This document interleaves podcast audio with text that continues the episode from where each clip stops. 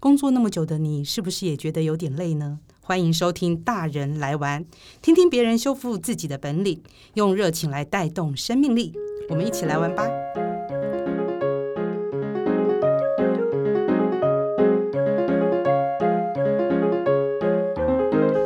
大家好，我是 F 姐，欢迎收听大人来玩。今天大人来玩玩什么呢？我们今天继续要去玩故宫。上集我们请了人气的故宫非官方导览 AJ 赵天杰带大家去逛故宫了啊，然后讲了那个女力的特展呢，我听的真的是觉得太有趣了，所以呢，我非常推荐大家一定年底要到故宫走一趟。是，好，F 姐你好，然后各位大人来玩的听众，各位大家好。我们今天要跟着到下一个特展，也是在年底一个很重要而且很精彩的十一月二十八在北院开展的忽必勒汗。忽必勒汗清代活活佛文物大展。为什么我突然发现你讲到我的名字跟讲到活佛就会卡？哎，你们的关联是什么？我不知道，所以你在暗示我是活佛吗？这就就说不定啊，因为你、哎、你这个，因为你对于那个古文物这么的喜爱，就说你是个老灵魂嘛。真的，那我要看，我回家要拍一下照，看有没有佛光。前一集呢，我已经介绍过 AJ，他从媒体这个行业呢，然后斜杠到故宫的一个经历。如果大家对 AJ 的这个这段的呃心路历程有兴趣的话呢，你可以回到上一集去听听看。然后我觉得，因为 AJ 他本身确实像他说的，他可能是那个有很古老的灵魂，就装在现代的身体里啦。所以呢，他自从在二零零八年对拿到导游执照之后。对，他就开始呢，非常热衷在故宫文物的研究跟导览。那由于他也是一个非常有趣的人呢，其实导览很重要，就是要有梗，然后讲话就很好笑。然后呢，但好笑之余呢，你又能吸收到很多文化的东西，这个就很厉害。我相信 AJ 这一点是真的很厉害。我想，我想应该差你一点了。我这个，我基本上呢，我就是背不起来这些文物的东西，但是听你讲的，我都有背起来。没关系啊，因为我其实我也背不起来啊。你知道为什么吗？因为资料量太大，所以我都用 iPad 导览。哦，这个我还要说，AJ 呢？那时候我记得我跟着他的团，他去给我们看了一个，因为有的时候因为展品哦角度的关系，角度，但是他会用他的 iPad 上面的照片去做个辅助，让我们知道这个东西它后面长怎样，底部长怎么样。对，是的。那这个时候我觉得还蛮能呃，非常能，所以看了一趟，你就会觉得哦，东西很多的那个感觉。嗯，好，那我们要继续跟着 AJ，在这一集我们要来看忽必勒汗清代活佛文物大展。对，其实这个展览呢、啊，原本的计划是跟蒙古的博物馆合办。蒙古的博物馆，对，因为其实 F 姐你应该知道，以前政府有一个单位叫做蒙藏委员会，对，exactly。然后呢，我你会觉得哇，一个在北边，一个在南边。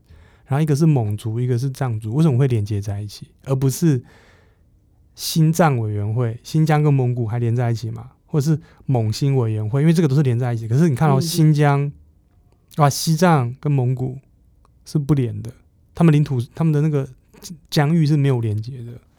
其实原因是因为蒙古人跟藏族都是信藏传佛教。他们是因为宗教，所以在文物上面的一个连接，对文文化上面，文化上面的的雷同性是比较高。在当时候的蒙古跟西藏，他们主要是信奉藏传佛教里面的格鲁派。那在格鲁派里面呢，其实有四个大活佛。那西藏有两个，然后蒙古有两个。那西藏这两个，其实大家应该都耳熟能详。达赖对，达赖喇嘛跟班禅对，一个是在。前藏的拉萨，那另外一个是在后藏的日喀则。那除此之外呢，当时候还有两个大活佛在蒙古，一个在我们所谓的内蒙，一个是所有一个在我们所谓的外蒙。那内蒙的这一个叫做张家活佛。哦，张家，对对。那外蒙的这一个呢，叫做哲布尊丹巴，都听过。对，那。这次故宫就是以这四个活佛为主题，然后来讲整个清代的呃宗教信仰。那因为外蒙的这一个哲布尊丹巴，他其实并没有来台湾，然后台北故宫跟哲布尊丹巴有关的展品其实也不多，所以这也是为什么说故宫一开始其实是跟蒙古的博物馆合办的原因。但是很可惜，因为今年呃 COVID-19 的关系，那蒙古基本上就是国境封锁，所以人进不去，东西也出不来，东西也出不来。对，那所以故宫只好很临时的去改变了展品，然后再加上因为台湾的民间收藏的力量其实蛮强大，蛮惊人的哈。对，那所以再加上其实台湾的藏传佛教的信众跟收藏藏传佛教艺术品的机构跟个人其实也不少，那所以很感谢这些人愿意支持故宫的这个展览，所以他们其实把很多好东西借了借给故宫，让故宫的这个展可以不开天窗。哇，那真的是好险哦！而且台湾人的，因为据我所知，在那个三四十年前吧，因为台湾其实蛮多藏传佛教的修行人，对，然后那个时候就很。其实有非常多的居士或者是一些修行人就已经跑到西藏，我知道是西藏，嗯，然后其实也也是有搜刮一些他们的一些，因为那个时候嘛，比较便宜便宜了，便宜的就把它给给像赢回来赢回来。赢回来呀，赢回来赢回来，对，所以其实台湾民间是有非常多的这样的东西在，有非常多的收藏，而且再加上现在达赖喇嘛其实是在印度。对对，所以就比如说，台湾要获得一些呃藏传佛教的相关文物，或者是相关艺术品，或者是相关用品，其实也不是那么的困难。对，那首先我就呃问一下，也是我的疑问，就为什么叫忽必勒汗？好，忽必勒汗呢，其实是清代紫活佛的官方用语，也就是说，在清宫的档案里面，在讲达赖喇嘛的时候，他其实并不是讲达赖喇嘛活佛。而是讲达赖喇嘛忽必勒汗哦，所以忽必勒汗就是活佛的意思。呃，可以这样解释，但他其实真正的意思是转世人嘛。哦，那只是活佛是我们汉人的解释方式。对，所以要记住哦，活佛其实在清朝它并不是官方用语，而是我们一般人在民间的用语。在官方里面讲到哪一位转世人，他们其实就是用“叉叉叉”忽必勒汗。忽必勒汗对，所以故宫这一次就以这个名字来当成是展览的名称啊、哦，原来是这样，因为我就一直搞不清楚为什么叫忽必勒汗。对，而且忽必勒汗很有趣的，其实这是蒙语，蒙蒙古语，对，蒙古语，然后它的意思其实就是转世人的意思。嗯，对。所以那清代的活佛，你刚刚也介绍了嘛？对，四大就是那四大活佛，对，他们的格鲁派，格鲁派有四个大的四个。比较大的活佛，刚好就是西藏两个，就是我们讲藏区两个，还有蒙区两个。所以，那我们在看这个展之前呢、啊，有需要先去了解什么背景，或者不用吗？去听你讲就可以。其实也不用了，就是你就带着一个那种看艺术品的心态去看就好了。因为如果你带着宗教的情感或是宗教的角度去看，其实这个展未必那么有有趣，或是那么的容易理解。但如果你是用艺术品的角度，或者去试着去理解另外一个文化，其实还会蛮有意思的，因为它真的跟汉人的世界真的不太一样。比如说，他们有蛮多法器，其实都是以人骨来制作的。嗯，就比如说手摇鼓，那他的他的手摇鼓其实就是拿人人骨，人的头头盖骨，人的、哦、人的头骨，一个一个这样子，对，做成一个手骨。还有什么？他的吹的锣。它其实就是用腿，就是因为腿骨比较长嘛，空线我是不是可以拿来吹？对，所以它其实有一部分的法器其实是用人的骨头来制作的，所以这也是呃，它充满了很神秘的一个色彩，就是它用人的骨头来做一些法器的这样子。对，对，然后再加上里面有很多法器其实是某某某大活佛用过的。然后就进贡到宫里面，宫里面就把它当成是神圣的法器，然后你可以说是供养，就是放在那个地方，我不一定使用，或者是它就变成是一个有神力的器物。哦，这也是哦，因为其实呃，本来一些大活佛的用品或者是在神级类的人的东西，就容易被神化，再加上它又是人骨。对，不不不单是人骨啊，就比如说它可能里面有一些什么金刚铃或金刚杵，是是可能第二世、第三世或第几世达赖喇嘛曾经使用过的，然后后来就被某一个大人物，可能是大活佛或者大人物，在进贡到清宫里面，那宫里面收藏起来，那也当成是圣物或是很很重要的法器在使用。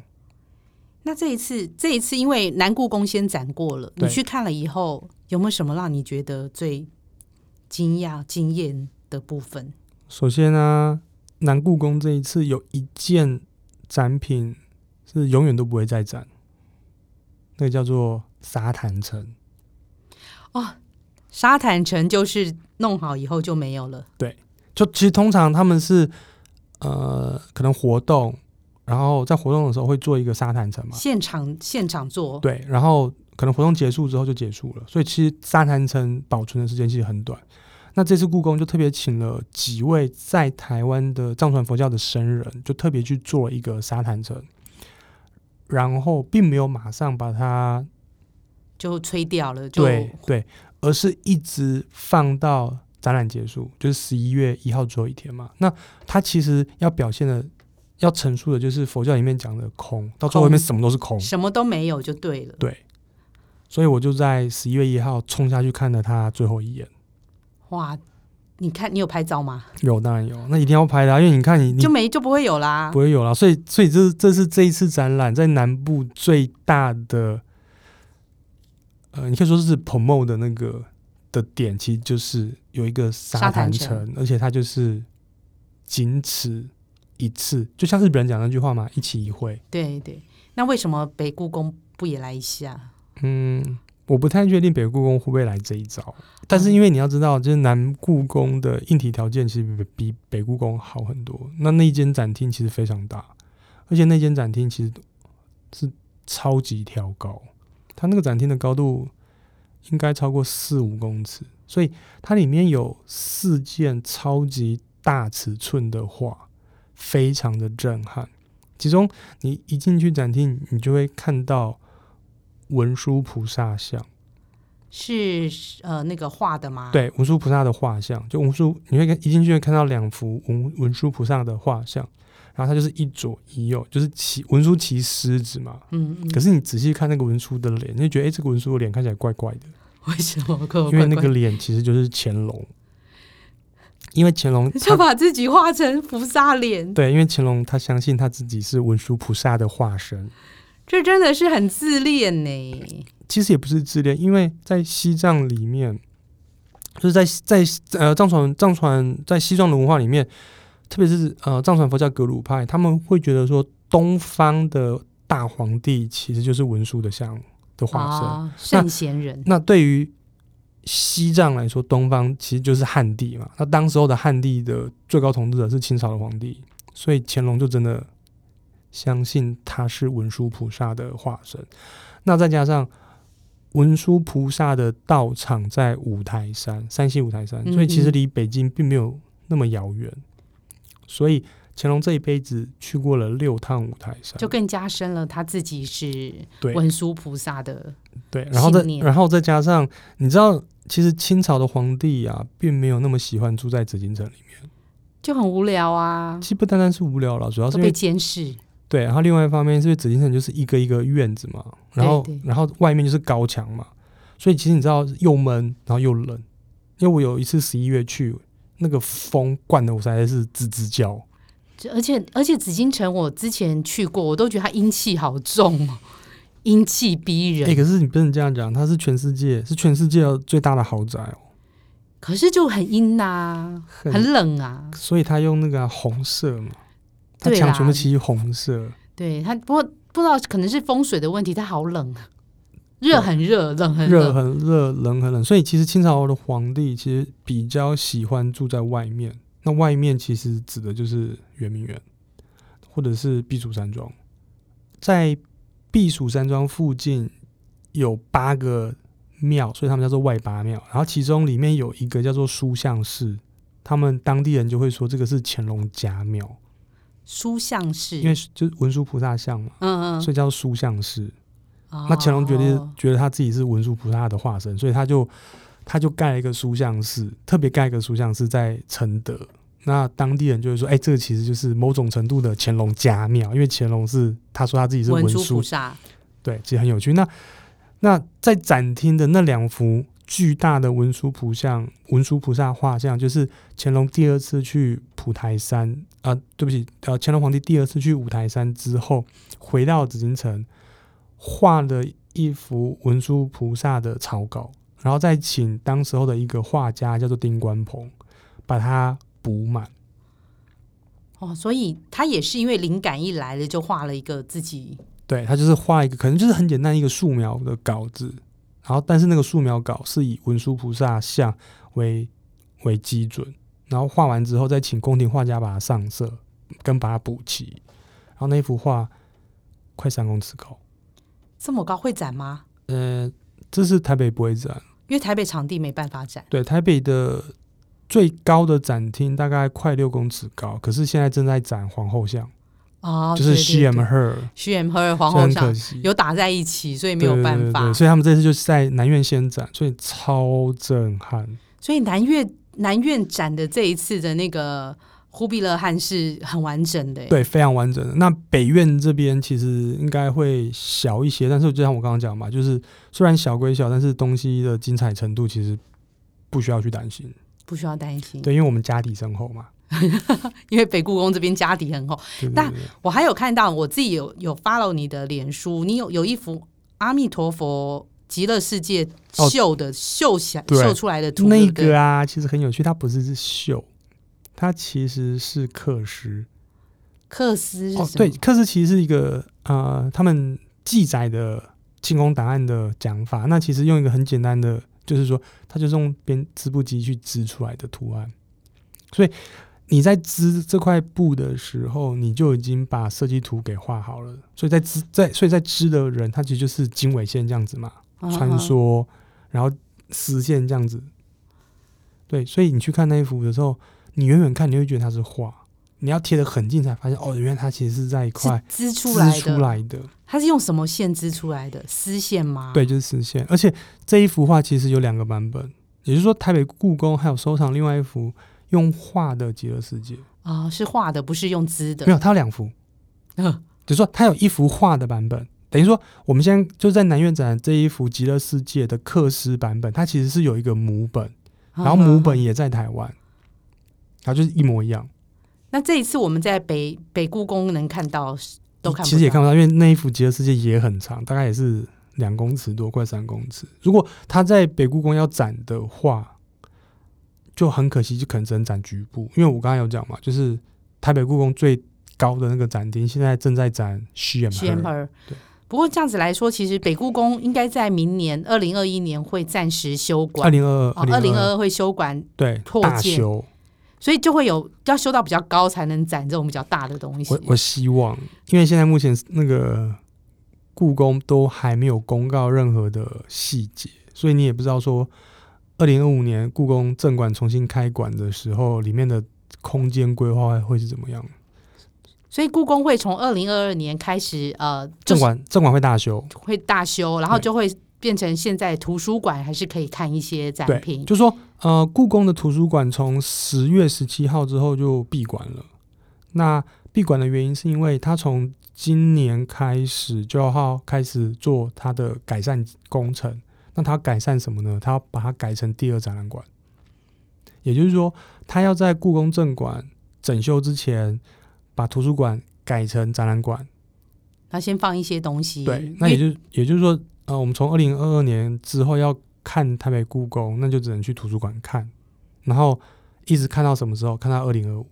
哇，很久哎，所以这时候就鼓励大家往那个嘉义的南苑，故宫南苑去。对，没错。故宫南院，不过它交通要怎么去啊？你最近哦，它其实没没那么复杂，就是它在高铁站有很多公车哦，直接就可以到故宫南院。对，然后我算了一下，大概平均十分钟就有一台公车。诶，那还不错啊。对，那平日的话，每一个小时有免费的接驳车，而且接驳车很好，就是直接送你到博物馆门口。诶，那这样子大家可以多多利用。对，那假日的话是半个小时有一台。对，这样也蛮好的。那你如果是坐公车的话，它是放你在整个故宫南苑园区的大门。那你从园区的大门走到博物馆，大概还要再走十分钟。我是还没有去过，说来汗颜，我是嘉义人。没关系，我下次带你去，还有带你的听众一起去。我可以自己坐高铁过去，对对对对，跟你会合。对，没错，没错。对，那所以忽必勒汗在看展前，我觉得重点是，我觉得至少我们要先了解这些，诶，藏传佛教基本理念吧。对，其实，其实，在藏传佛教主要是分为四大教派，就是从最早的尼玛派，然后萨迦派，然后。啊，噶举派跟格鲁派，那我们现在讲的达赖、班禅，然后张家跟呃泽布尊登巴奇都是格鲁派的大活佛，嗯哼，对，是这样子的。那其实也不需要去想那么多，其实就是带着一颗从虔诚的心，对对，对于那个宗教以及古文物的一个，对，没错。而且你在那个地方又可以得到七世福报。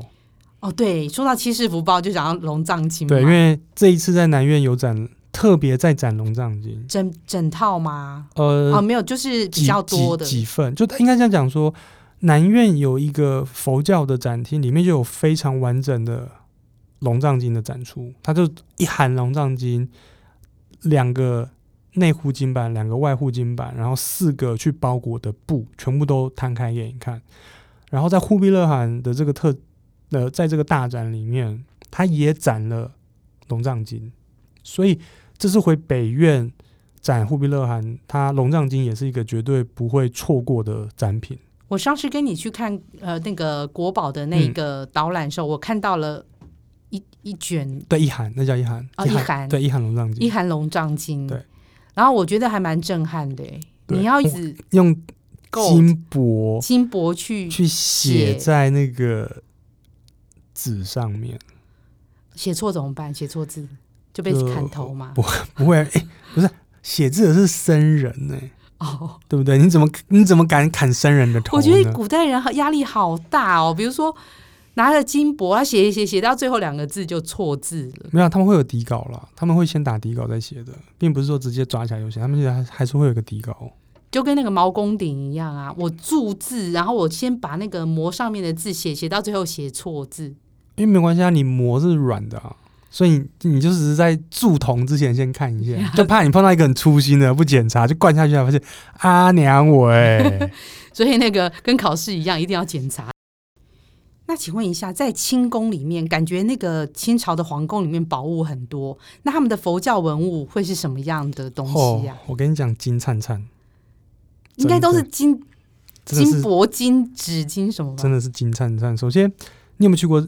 藏区没有，那你们喝？那你们喝过酥油茶？有。好，你知道他们酥油茶是用打的，你知道吧？我知道啊。然后你去现场，你就会看到两个打酥油茶的罐子，他们叫多木壶。然后我跟你说，清宫的多木壶是用黄金做的。哇哦！可是你在藏区看到的多木壶，其实就是用那种木头，其实就像对呀，原住民在打马吉那种感觉。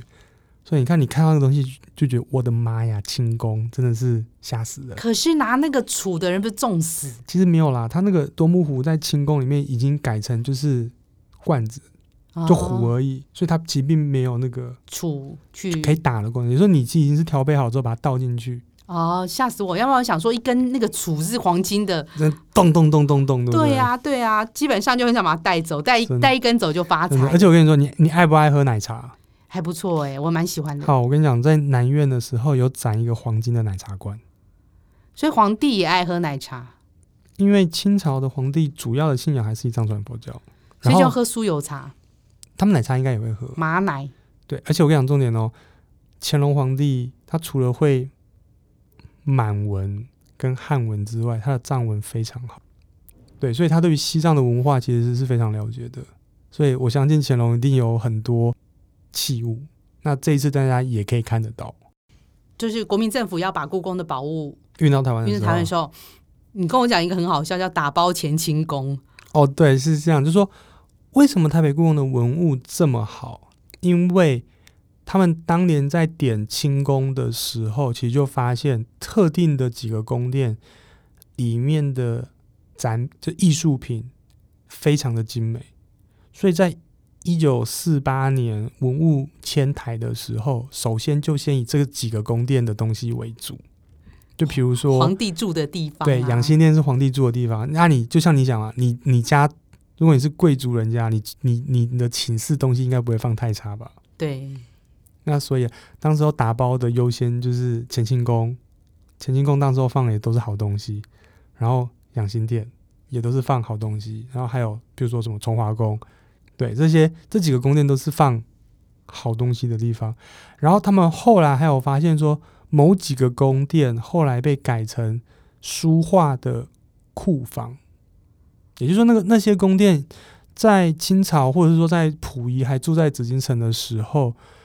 已经被改变过它的用途，那那放什么东西？就是放书画，也都是宝贝，就是他们很喜欢的收藏，就收藏书画的一个地方。对，因为其实原本的书画可能是散落在各个宫殿里面，然后但是溥仪其实是有系统的去把它集中在特定的几个宫殿里面，所以当年。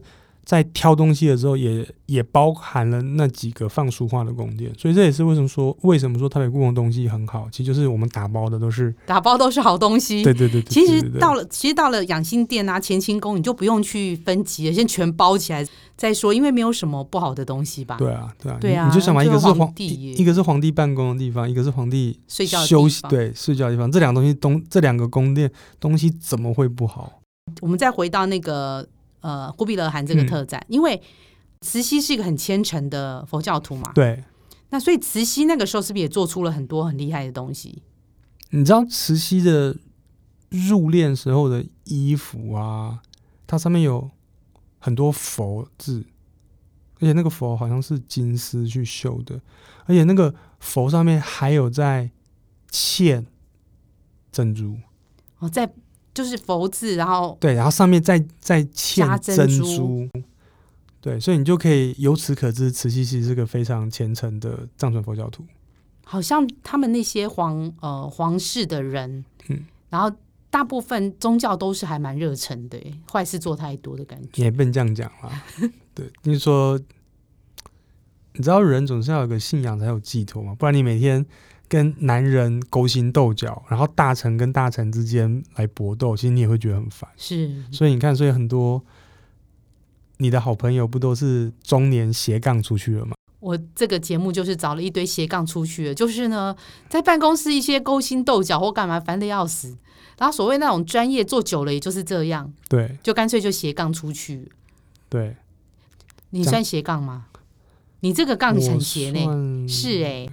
哦，说到斜杠啊，F 姐的斜杠是爱喝酒啦，也不知道这也不知道这会不会是个斜杠，但是呢，我很希望呢，在十二月底的时候，能够在故宫的附近听完 AJ 的导览，然后呢，我们了解一下故宫这一块的时候，还能大家一起喝点酒，所以我们会办一个餐酒会，而且一定会在十二月十七号之前办的。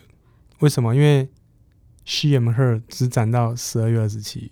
对，所以我是希望呢，大家如果说很有兴趣的话呢，我们就参加导览之后，就一起到附近的地方呢，我去安排一些酒来喝，这是我最喜欢的行程。就吃吃喝喝，吃吃喝喝，然后还有一点底蕴，你知道，就是文化的。所以这个活动非常符合你的受众跟你的节目主题，就是斜杠。就我的气质，喝酒是我的斜杠，斜杠杠到底，斜杠然后杠到歪掉这样子。好啦，那今天我的节目就到这里啦。然后我真的觉得说年底的这两个特展呢，大家都不要错过。非常谢谢的 AJ 来到我们现场，谢谢谢谢大家，拜拜，拜拜。